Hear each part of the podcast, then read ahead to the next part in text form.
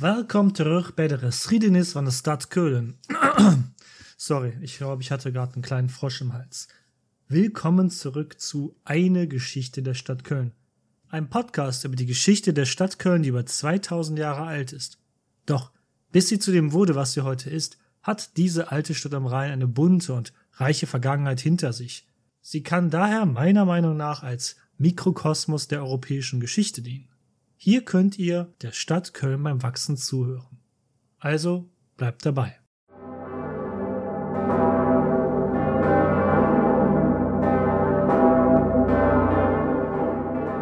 In der letzten Folge haben wir über die letzte kleine Blüte des römischen Kölns im vierten Jahrhundert gesprochen.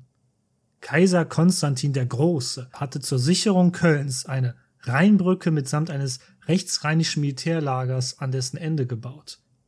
Dieses Militärlager aus Stein, was schon ziemlich wie eine Ritterburg ausgesehen haben musste, markierte um das Jahr 310 nicht weniger als die Geburt des rechtsrheinischen Kölns. Auch wenn die Römer selbst diese Rheinseite als Ausland betrachteten. Eine Denkweise, die sogar heute noch manch eine Kölnerin oder ein Kölner teilt. Was ich sehr gemein finde. Schließen wir doch direkt an die letzte Folge an. Köln in der ersten Hälfte des vierten Jahrhunderts. Das römische Reich ist nahezu in all seinen Grenzen im Verteidigungsmodus. Auch Köln ist da keine Ausnahme.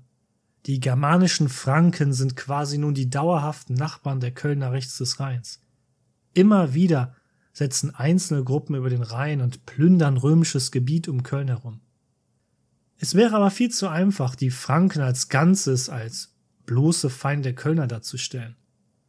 Die oft chronologische Erzählung dieses Podcasts hat des Öfteren zur Folge, dass wir strukturelle Entwicklungen, die über einen längeren Zeitraum stattfanden, kaum ausreichend betrachten können. Die Franken waren im Laufe des dritten Jahrhunderts als germanische Stammeskonföderation entstanden. Noch sahen sie sich nicht als einheitliches Volk, noch hatten sie einen zentral geäußerten politischen Willen oder gar Anführer oder König. Der Beweis dafür sind die nun, wie soll man sie nennen? Sagen wir einfach die legalen Franken auf römischem Boden. Wenn man im freien Germanien quasi keine Jobperspektive hatte, gingen viele junge Franken über den Rhein und ließen sich von den Römern rekrutieren als Soldaten. Nach Ablauf des Heeresdienstes konnte sich dann der fränkische Soldat mit dem römischen Bürgerrecht ausgezeichnet absolut legal in Köln oder dessen Umgebung niederlassen. Die Parallelen zu den Ubiern die auf ähnliche Weise vor 300 Jahren zum Roman Way of Life kam, ist nicht von der Hand zu weisen. Köln war schon immer stark barbarisch geprägt gewesen, um es so auszudrücken. Neben einer romanisierten, also gallo-romanischen Elite gab es weiterhin auch viele germanische Einwohner, die in beiden Welten lebten, in der römischen wie auch in der germanischen oder fränkischen. Dieses Leben in zwei Welten teilt uns auch eine Inschrift eines Mannes mit Namen Victorinus, die nahe der Stadt Budapest im heutigen Ungarn gefunden wurde, mit folgender Inschrift mit. Zitat Francus ego cives romanus miles in armes. Zitat Ende. Das heißt etwas frei übersetzt auf Deutsch, ich bin ein Franke, ein römischer Bürger sowie ein Soldat der Armee. Das klingt komisch, aber war vollkommen in der Logik der damaligen Zeit. Und warum soll es auch heutzutage nicht so sein? Wir selber haben ja auch viele Identitäten, entweder als Kölner, sogar als Rheinländer, Deutsche, Europäer, Niederländer, was auch immer. Eine Stadtführung wie einige Episoden zuvor kann ich leider nicht anbieten, denn wie das tägliche Leben sich im Köln der ersten Hälfte des vierten Jahrhunderts abspielte, lässt sich aufgrund des Quellenmangels schwer sagen. Wir können davon ausgehen, dass es immer noch den Stadtrat gab, den es seit der Erhebung zur Kolonie im Jahr 50 gegeben hat. Wie sonst lässt sich der Brief von Kaiser Konstantin erklären, der im Jahr 321 den Mitgliedern des Stadtrates schrieb, dass in ihre Mitte nun auch jüdische Mitbürger aufgenommen werden dürfen. Daher kann man sicherlich davon ausgehen, dass die bisherige politische Struktur der Stadt Köln in römischer Zeit über die Jahrhunderte auch Bestand gehabt hat. Auch hier gaben uns gefundene Grabsteine wertvolle Aufschlüsse mit entsprechenden Inschriften und Amtsbezeichnungen der Verstorbenen, die dies bezeugen. Bis zum Jahr 341 herrschte wieder Frieden am Rhein und um Köln herum. Feldzüge von Konstantin und seiner Armeen in den Jahren 319 und 328 bis 329 haben dafür gesorgt. Unter dem Oberbefehl von Konstantins Söhnen, zuerst von Crispus und dann seinem Sohn mit gleichen Namen, Konstantin II., wurde dies erreicht. Dies sorgte für die in der letzten Folge erwähnte letzte Blüte des römischen Kölns. Die Wirtschaft erholte sich zwar nicht mehr auf dem Level, wie es zwischen den Jahren 100 bis 250 war, aber zumindest teilweise. Hierfür waren wohl auch die fränkischen Siedler verantwortlich, die von rechts des Rheines in römisches Gebiet übersiedelten. Wir können sicher gehen, dass diese tolle römische Wasserleitung, die auf fast 100 Kilometer Länge aus der Eifel frisches Wasser in die Stadt brachte, der wir ja fast eine ganze Folge gewidmet haben, leider zu diesem Zeitpunkt nicht mehr funktionierte. Da sie ein strategisch wichtiges Infrastrukturziel war, ist sie sicherlich in einem der zahlreichen Kämpfe in der Region in der jüngeren Vergangenheit zerstört worden. Aufgrund der dauerhaften Bedrohungslage verzichtete man auf die komplizierte und langwierige und auch teure Reparatur der Leitung, die damit immer mehr und mehr zerfiel. Schließlich geriet sie in ihrer Funktion als Wasserleitung für längere Zeit im Rheinland sogar in Vergessenheit. Für die Wasserversorgung nutzte man nun wieder lokale Bäche aus der direkten Umgebung, die auch bis in die frühe Neuzeit der Stadt eine wichtige Wasserquelle waren. Meist waren es Zuflüsse aus dem Umland, die von Westen aus Richtung Osten zum Rhein hinabflossen. An allererster Stelle steht da natürlich der berühmte Duffesbach. Aber auch zahlreiche Ziehbrunnen, die das Grundwasser anzapften, haben zur Wasserversorgung Kölns beigetragen. Im Jahr 337 starb Kaiser Konstantin der Große. Die Gefahr, dass ich jetzt wieder über die römische Geschichte allein referiere, hängt wie ein Damoklesschwert über uns, aber keine Sorge, hier müssen wir leider abkürzen. Kaiser Konstantin hatte keinen Erben unter seinen mehreren Söhnen ernannt. Übrigens, die Söhne heißen selbst entweder Konstantin oder heißen so ähnlich wie Konstanz oder Konstantius. Das macht es natürlich überhaupt nicht verwirrend, so etwas in Kürze zu erzählen. Konstantins komischerweise nicht Ernennung eines Thronfolgers, führte nach seinem Tod im Jahr 337 wieder zu internen Bürgerkriegen, die wiederum dazu führten, dass Truppen von den Grenzregionen wie dem Rhein abgezogen wurde. Dies schloss wie so oft bereits natürlich auch Köln ein. Die Menschen in Köln werden ab dem Jahr 337 sicherlich gezittert haben vor Angst. Und sie sollten auch Recht behalten. Bereits im Jahr 341 und im Folgejahr musste Kaiser Konstanz an den Rhein nach Gallien zurückkehren, um eine fränkische Invasion zurückzuschlagen. Im Jahr 345 musste er erneut im Rheinland verweilen, dann erfolgte wiederum ein neuer Bürgerkrieg im Jahr 350 und destabilisierte erneut die Lage am Rhein. Kaiser Konstanz, der ja eben hier im Rheinland und in Gallien verweilte, sah in diesem Jahr, also dem Jahr 350, eine Rebellion gegen seine Herrschaft nicht kommen. Quasi mitten auf einer Jagd erfuhr er von dem Aufstand eines Usurpators. Er wurde kurz darauf ermordet, und zuvor hatte er fast alle seine Verbündeten verloren. Das zwang den Bruder des ermordeten Kaisers, Constantius II., und ihr seht, die haben wirklich alle gleiche Namen, wiederum seinen eigenen Feldzug im Osten des Reiches im östlichen Mittelmeerraum abzubrechen, um die Herrschaft seiner Familie wiederherzustellen. Dies gelang Constantius II. in der Schlacht von Mursa im heutigen Kroatien. Diese Schlacht war wohl eine der blutigsten Schlachten der gesamten Antike. Starben in dieser Schlacht insgesamt fast 60.000 Soldaten. Constantius hatte zwar gesiegt, aber um welchen Preis? Einen solchen Verlust am Menschenleben konnte auch ein Weltreich nicht einfach so schnell wegstecken. Im Umkehrschluss bedeutete dies natürlich, dass die römische Rheingrenze wieder mangelhaft gesichert war, denn die Soldaten waren ja alle im Krieg gestorben. Und das sollte insbesondere Köln sehr schnell erfahren.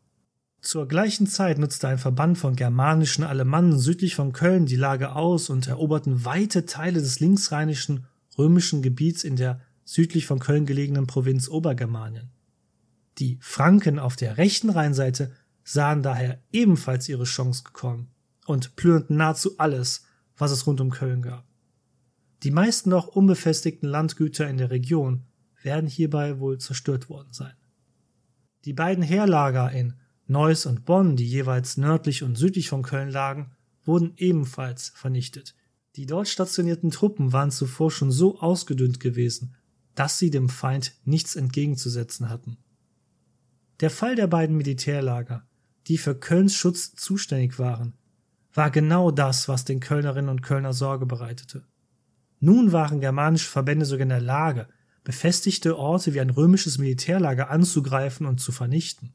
Für viele Jahrhunderte zuvor war dies eigentlich unwahrscheinlich gewesen. Was hatte sich geändert? Nun, viele germanische Franken dienten seit Jahrzehnten im römischen Heer und hatten damit auch die Militärtechnologie der Römer hautnah vermittelt bekommen. Es sollte daher kein verwundern, dass dieses Wissen dann auch im fränkischen Kulturraum jenseits des Rheines sich verbreitete. Köln blieb jedoch erst einmal verschont. Kölns Steinmauern waren eben noch eine andere Hausnummer als Erdwälle und hölzerne Palisaden eines römischen Militärlagers. Festzuhalten ist, in dieser Zeit, so Mitte des vierten Jahrhunderts, hatten Alemannen und Franken keinerlei Mühe, auf das römische Reichsterritorium vorzudringen. Viele germanische Verbände werden die Lage genutzt haben, um sich daher dauerhaft in fruchtbaren Gegenden von Gallien und dem Rheinland niederzulassen. Köln lag nun im Jahr 350 mehr und mehr wie eine römische Insel inmitten eines verwüsteten Umlandes, welches durch römische Bürgerkriege und germanische Einfälle verheert worden war. Doch nicht nur die hohen Mauern hatten Köln in dieser Zeit bisher geschützt. Denn die Franken wussten, wer da genau in diesem Köln mit seinen hohen Steinmauern residierte. Der für das römische Gallien zuständige Heermeister Silvanus. Wie bereits erwähnt, militärisch sorgte ein Heermeister für die Großregion Gallien für die Sicherheit am Rhein. Diesem unterstanden alle Soldaten im heutigen Frankreich, Westdeutschland, Schweiz, Belgien, Luxemburg und einem Teil der Niederlande.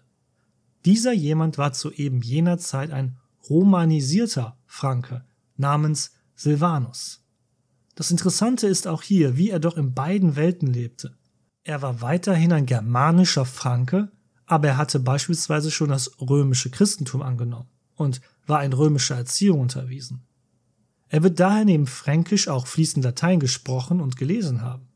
Dass er als Franke schon Christ war, ist schon bemerkenswert, denn die Franken selbst waren zu dem Zeitpunkt in der Mitte des vierten Jahrhunderts noch in ihrem heidnischen Glauben treu und fest verankert. Silvanus war wohl kurz vor dieser berüchtigten Schlacht im Moose auf Seiten von Constantius II. gewechselt. Gerade noch rechtzeitig wohl. Denn eigentlich hatte sich Silvanus einem Jahr zuvor dem Usurpator gegen eben jenen Constantius II. angeschlossen. Nur als kurzer Hinweis, falls euch der Name Silvanus noch bekannt vorkommt. Dieser Silvanus hier ist in keiner Weise verwandt mit dem Silvanus, den wir ein paar Folgen vorher in diesem Podcast behandelt haben. Zwischen beiden liegen fast 100 Jahre. Es war wohl einfach ein häufiger Name dieser Zeit und dass beide so hießen, das ist einfach Zufall. Wir hatten in unserer kurzen bundesrepublikanischen Geschichte ja auch schon zwei Bundeskanzler mit dem Vornamen Helmut und sie folgten auch direkt aufeinander. Silvanus Familie entstammte bereits seit längerer Zeit wohl aus einem Stamm von eben jenen Franken, die sich in römische Dienste begeben hatten.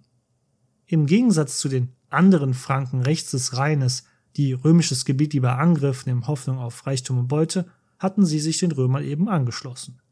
Silvanus Vater selbst hatte bereits für den Vater von Konstantius II. als General gedient, eben jenem Konstantin, den wir als Konstantin den Großen bezeichnen. Den Erbauer der Kölner Rheinbrücke und des Forts Deutz in Köln und dem ersten christlichen römischen Kaiser. Und hier geschah nun eine Ironie ohnegleichen. Laut den wenigen historischen Quellen, die wir hier haben, war Silvanus seinem Kaiser völlig loyal. Er hatte sich als fähiger Heermeister am Rhein erwiesen und auch in Gallien. Er hatte ja auch keinen einfachen Job, wenn man das mal bedenkt. Bei Arbeitsbeginn im Jahr 353 fand er eine Rheingrenze vor, die komplett verwüstet war. Straßen waren nicht mehr funktionsfähig, Kastelle und Festungen waren nahezu alle zerstört. Und nicht zu vergessen, Silvanus hatte ja selbst kaum genug Soldaten vor Ort, um die gesamte Region wieder zu sichern. Die meisten waren ja alle bei der Schlacht von Mosa vor zwei Jahren gestorben. Nur Köln konnte ihm in dieser Zeit als militärische Operationsbasis dienen. Die damals noch bedeutende Kaiserpfalz Trier hingegen lag zu weit vom Geschehen am Rhein weg. Diesen schnellen Aufstieg vom ehemaligen feindlichen Überläufer hin zum jungen Heermeister in so kurzer Zeit, den ja Silvanus hinlegte, war aber am römischen Kaiserhof, der damals nicht mehr in Rom, sondern in Mailand sich aufhielt, nicht gern gesehen. Besonders ein Militär mit Namen Apodemius, ein Namen, den ihr euch nicht unbedingt merken müsst, aber er taucht gleich in einer Quelle hier auf, die ich zitieren werde, nur deshalb habe ich ihn an dieser Stelle genannt.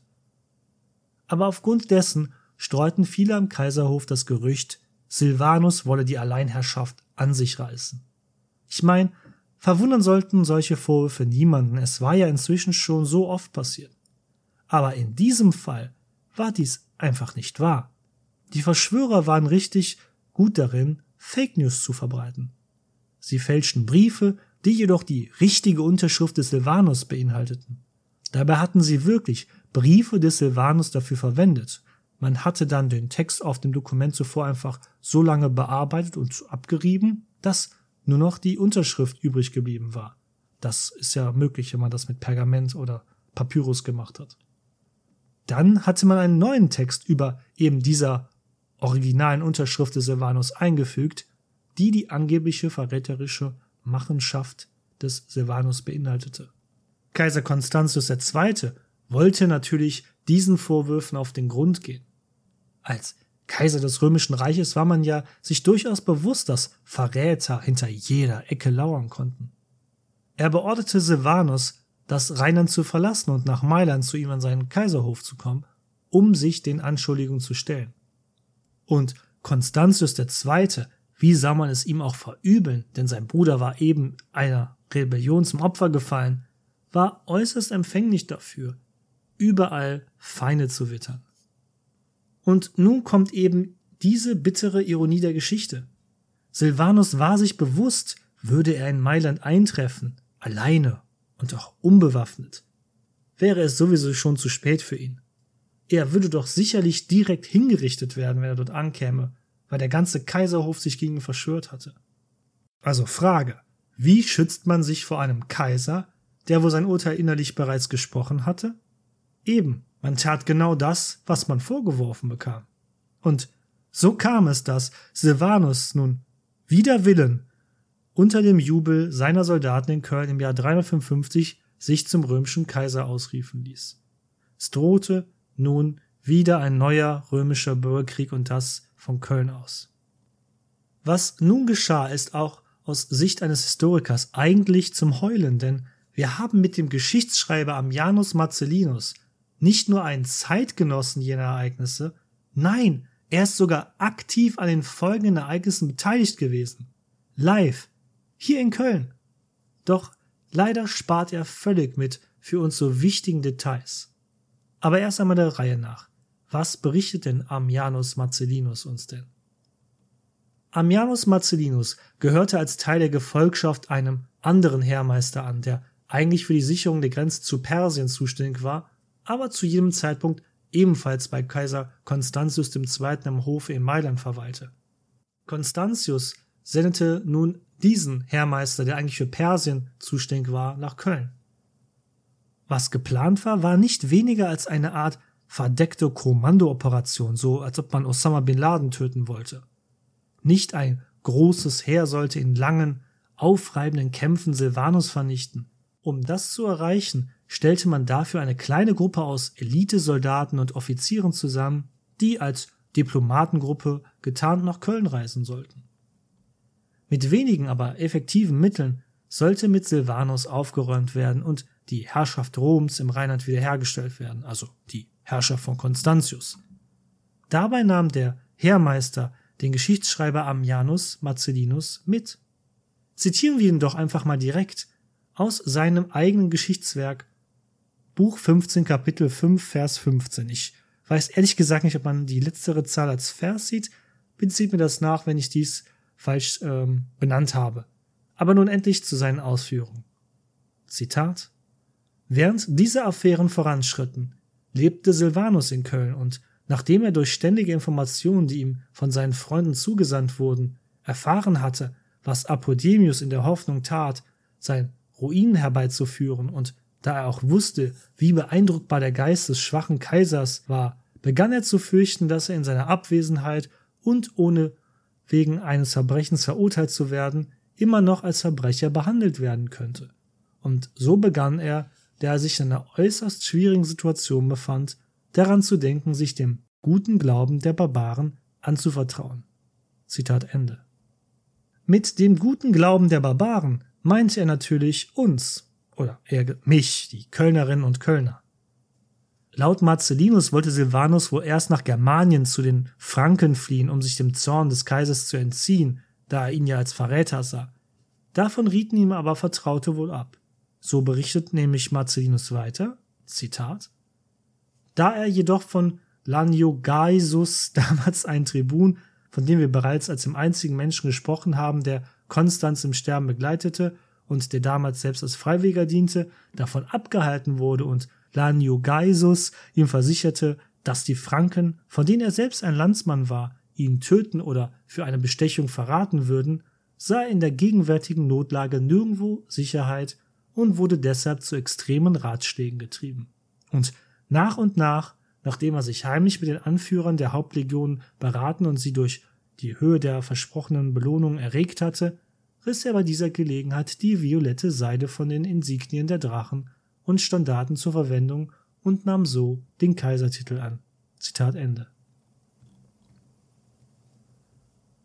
Die Nachricht von der Rebellion am Rhein muss wahrlich schnell nach Mailand überwacht worden sein. Woher wissen wir das? Nun, ohne das in die Länge ziehen zu wollen, Silvanus würde nicht lange regieren. Nicht mal ein Jahr und nicht mal einen ganzen Monat. Nur ganze 28 Tage. Berittene Bruten müssen demnach in Windeseile die Nachricht von Köln nach Mailand zu Kaiser Constantius II. gebracht haben. Und ebenso schnell scheint der Kaiserhof auch reagiert zu haben. So Marcellinus weiter, Zitat, Constantius schien bei diesem erstaunlichen und unerwarteten Ereignis wie von einem Blitz des Schicksals getroffen. Und nachdem er sofort einen Rat zur zweiten Wache einberufen hatte, eilten alle Noblen zum Palast. Niemand hatte den Verstand oder die Zunge, um zu empfehlen, was am besten zu tun sei. Aber in unterdrückten Tönen erwähnten sie den Namen Ursicinius als einen Mann, der für sein Geschick in Kriegsangelegenheit herausragend sei und der unverdienterweise einer höchst schädlichen Behandlung ausgesetzt gewesen sei. Der Hauptkammerherr schickte ihn sofort herbei, was die ehrenvollste Art der Vorladung für den Kaiser ist. Und sobald er den Ratsaal betrat, wurde ihm das Purpur zum Gruß angeboten. Viel gnädiger als zu irgendeiner früheren Zeit. Zitat Ende. Das ist jetzt alles immer etwas verschwurbelt geschrieben, aber dieser Ursicinius ist eben jener Heermeister, den Marcellinus nach Köln begleitete, um die Usurpation des Silvanus im Keim zu ersticken in Köln. Um euch nicht mit allzu vielen Namen zu verwirren, habe ich ihn jedoch bisher ohne seinen Namen genannt. Um der Lage Herr zu werden, wurden Marcellinus und dessen Heermeister, wie bereits erwähnt, auch gar nicht mit einem großen Heer nach Köln entsandt. Das hätte viel zu lange gedauert. Mit dem als Diplomatendelegation geteilten Mordkommando versprach man sich einen schnelleren und effizienteren Erfolg. Und die Zeit war auch ein wichtiger Faktor. Nicht, dass sich Silvanus Machtbereich in Gallien weiter ausbreiten würde. So berichtet Marcellinus weiter, Zitat, Nachdem diese Affäre arrangiert worden war, wurde der Offizier, der die Nachricht nach Mailand gebracht hatte, angewiesen, mit einigen Tribunen und zehn Elitesoldaten und der Hauswache als Eskorte abzureisen, die ihm auf eigenen Wunsch zur Verfügung gestellt wurden, um ihm bei der Erfüllung seiner öffentlichen Aufgaben zu helfen. Und von diesen war ich selbst einer, zusammen mit meinem Kollegen Verinianus, und alle anderen waren entweder Freunde oder Verwandte von mir. Zitat Ende. Da haben wir es. Marcellinus, der große Historiker der Spätantike über das Römische Reich, war bei dem Mordkommando live dabei. Und dennoch verschweigt er uns so vieles, was anschließend noch in diesem schicksalshaften Jahr 355 für Köln passierte.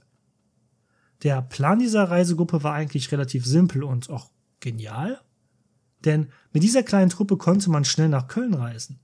Immerhin musste man dafür ja über die Alpen nach Norden, was für eine ganze Armee ein größeres Hindernis darstellte als für eine kleine Reisegruppe. Der Plan sah daher vor, so schnell wie möglich nach Köln zu reisen, in der Hoffnung, dass man dort noch nicht wissen würde, dass der Kaiser in Mailand bereits von der Usurpation des Silvanus wisse. So könnte man als ganz gewöhnliche diplomatische Delegation in die Stadt Köln einkehren und dann bei einem günstigen Moment, ähm, nun, ihr wisst schon, ne? Silvanus kalt machen. Vielleicht noch einen gemütlichen gemeinsamen Abendessen. Aber diese Art des Plans ging leider nicht auf, da die Nachricht, dass der Kaiser Constantius II. in Mailand bereits im Bilde war, schneller reiste als die Gruppe, der Marcellinus angehörte. So musste die Gruppe umdisponieren. Sie täuschten nun selbst vor, dass sie sich von Rom sich abgesagt hätten und sich nun dem Silvanus als untertänigste Berater und Kameraden anbieten würden. Und die Finte funktionierte. Silvanus ließ sie in die Stadt einkehren. So konnte der Plan doch noch in die Tat umgesetzt werden. Am nächsten Morgengrauen, wahrscheinlich an einem Tag im September des Jahres 355, drang das Mordkommando ins Kölner Prätorium ein. Die Wachen hatten sie zuvor mit Geld bestochen. Es sollte nämlich so wenig Blut wie möglich fließen. Die Attentäter drangen ins Prätorium ein und sie durchsuchten wirklich alle Räume. Doch Silvanus war nirgends zu finden, denn er war genau in diesem Moment auf dem Weg zum Gottesdienst. Er war, wie bereits erwähnt, ein Franke, aber die Romanisierung war bei ihm so weit fortgeschritten, dass er bereits dem christlichen Glauben angehörte. So befand sich der romanisierte Franke pflichtbewusst auf dem Weg zur Morgenmesse. Silvanus bekam den Tumult im Prätorium dennoch auf der Straße noch mit. das römische Köln war ja jetzt nur ein Quadratkilometer groß und so ein Trubel, wie wenn das Prätorium geplündert wird, das kriegt man ja mit und er versuchte sich daraufhin in den christlichen Versammlungsraum zu flüchten, wo er ja auf dem Weg auch hin war. Aber lassen wir doch ein letztes Mal für diese Folge den Ammianus Marcellinus selbst sprechen. Zitat Nachdem wir also unseren Erfolg durch die Ansprache einiger Agenten unter den einfachen Soldaten gesichert hatten, Männer, die durch ihre völlige Unklarheit für die Erfüllung einer solchen Aufgabe geeignet waren und nun durch die Erwartung einer Belohnung erregt wurden, brach bei Sonnenaufgang, sobald der Osten sich zu röten begann, plötzlich eine Schar bewaffneter Männer hervor, die sich, wie es in kritischen Momenten üblich ist, mit mehr als gewöhnlicher Kühnheit sich verhielt. Sie erschlugen die Wächter und drangen in den Palast ein, und nachdem sie Silvanus aus einer kleinen Kapelle gezerrt hatten, in die er sich in seiner Angst auf dem Weg zu einem Konvent, der den Zeremonien des christlichen Gottesdienstes gewidmet war, geflüchtet war, erschlugen sie ihn mit wiederholten Schwerthieben. Zitat Ende. Puh, die Römer mögen echt lange Sätze ohne Punkt und Komma. Aber ihr seht hier, der Bericht des Marcellinus ist ereignisreich. Aber er lässt so viel aus, was wir eigentlich wissen wollen. Der Historiker Werner Eck hat in seinem Standardwerk über das Köln in römischer Zeit berechtigte Fragen zu dem ganzen Geschehen aufgeworfen. Erstens, wie dilettantisch dieser Umsturzversuch des Silvanus selbst gewesen sei. Und dann lässt er einfach eine bewaffnete Delegation vom verfeindeten römischen Kaiserhof in Köln rein und frei agieren? Aufgrund dessen stand länger in der Forschung die These im Raum, Silvanus habe nie gegen Rom revoltiert. Das Mordkommando, dem Marcellinus angehörte, hatte Silvanus erst umgebracht und dann nachträglich als Begründung dieser Bluttat einen angeblichen Versuch der Usurpation des römischen Kaisertitels fabriziert. Aber auch das hat sich als nicht haltbar erwiesen in der historischen Forschung. So geht man derzeit in der aktuellen Forschung wieder davon aus, dass Silvanus einen Umsturzversuch geplant hatte. Hierbei ist eine Sache jedoch bemerkenswert. Obwohl Silvanus ein Franke war, hatte dieser Barbar wohl doch zumindest in Köln sich bei der römischen Oberschicht wohl genug Respekt angehandelt, um von diesen als neuen römischen Kaiser akzeptiert zu werden, auch wenn er halt eben nur in Köln akzeptiert wurde vorerst. Interessant hierbei ist auch, es wird nur in einem Nebensatz gesagt, aber Marcellinus Bericht über die Flucht des Silvanus in ein christliches Gotteshaus ist das älteste schriftliche Zeugnis, das wir haben, was die Existenz von christlichen Kirchen auf Kölner Stadtgebiet explizit belegt. Aber egal jetzt. Silvanus war tot das Mordkommando reiste ab, wenn es auch sich in der Nähe irgendwo in Gallien aufhielt. Doch schauen wir nochmal auf die strategische Ebene der Kölner Bucht. Jetzt waren nicht nur wie auch schon zuvor alle Forst- und Militärlager im Rheinland zerstört worden, die Truppen nahezu nicht mehr existent durch den jüngsten Bürgerkrieg. Nein, jetzt war auch noch der äußerst fähige militärische Oberkommandeur der Römer in der Region, nämlich Silvanus, tot. Nun wussten die Franken, dass die Zeit reif war. Es war ja quasi eine Einladung auf dem Silbertablett. Es begann ein regelrechter Sturm der Franken auf das römische Gebiet im römischen Germanien und Gallien. Mehrere Dutzend Siedlungen und Städte in Gallien, zu dem Köln in regionaler Betrachtung ja auch gehörte, wurden zerstört. Dadurch brach nahezu die gesamte Infrastruktur in Gallien zusammen. Die jahrhundertealte Herrschaft Roms in Gallien, die bis zu Caesar 400 Jahre zuvor zurückging, löste sich nach und nach auf. Dies zeigt sich auch archäologisch. Die Wanderung von römischen Münzen zwischen diesen Regionen brach in dieser Zeit rapide ein. Besonders die römische Oberschicht der Stadt Köln wird wohl nun gedacht haben, es sei wohl endgültig Zeit, lieber sichere Orte im römischen Reich aufzusuchen. Vielleicht wäre es besser, im südlichen Gallien oder gleich nach Italien zu gehen. Aber wo war es denn jetzt noch sicher? Was aber auch feststeht, viele blieben. Denn nicht wenige Bürger Kölns werden es sich schlichtweg nicht haben leisten können, einfach ihre Heimat, ihre wirtschaftliche Existenz zurückzulassen. Und so streiften wieder feindliche fränkische Krieger durch das Vorland von Köln. Aber das war man ja inzwischen leider gewohnt. Doch dann das. Als die Kölner von den Mauern aus in die Ferne ins Umland schauten in diesem schicksalhaften Jahr vom 355, mussten sie entsetzt feststellen, dass die Franken nicht wie üblich weiterzogen, weiter um andere leichte Ziele wie Landgüter oder kleinere Siedlungen zu überfallen. Nein, die Franken blieben vor der Stadt. Was für ein Schreck. Da begann das nicht allzu große fränkische Heer, einen befestigten Ring um die Stadt zu errichten. So war auch auf dem Rhein kein Schiffsverkehr mehr möglich. Köln wurde belagert. Auf die Hilfe Roms konnte Köln nicht hoffen. Von wo denn jetzt auch noch? Die beiden römischen Militärlager Bonn im Süden, Neuss im Norden waren schon vor einigen Jahren vernichtet und nicht wieder in Betrieb genommen. Und dann geschah das Unvorstellbare. Es waren wohl nicht einmal zwei Monate seit dem Tod des Silvanus vergangen. Die Franken, obwohl nicht in großer Zahl, stürmten auf die mächtige Kölner Stadtmauer aus Stein zu. Anstatt zu zerschellen, überwanden die Franken jedoch die Mauer erfolgreich. Im November Spätestens im Dezember 355 wurde Köln von den Franken erobert. Es war das erste Mal, dass eine feindliche und dazu noch nicht römische Armee die Stadt militärisch erobert hatte. Und mit diesem kleinen Schock am Ende belassen wir es doch mal für heute.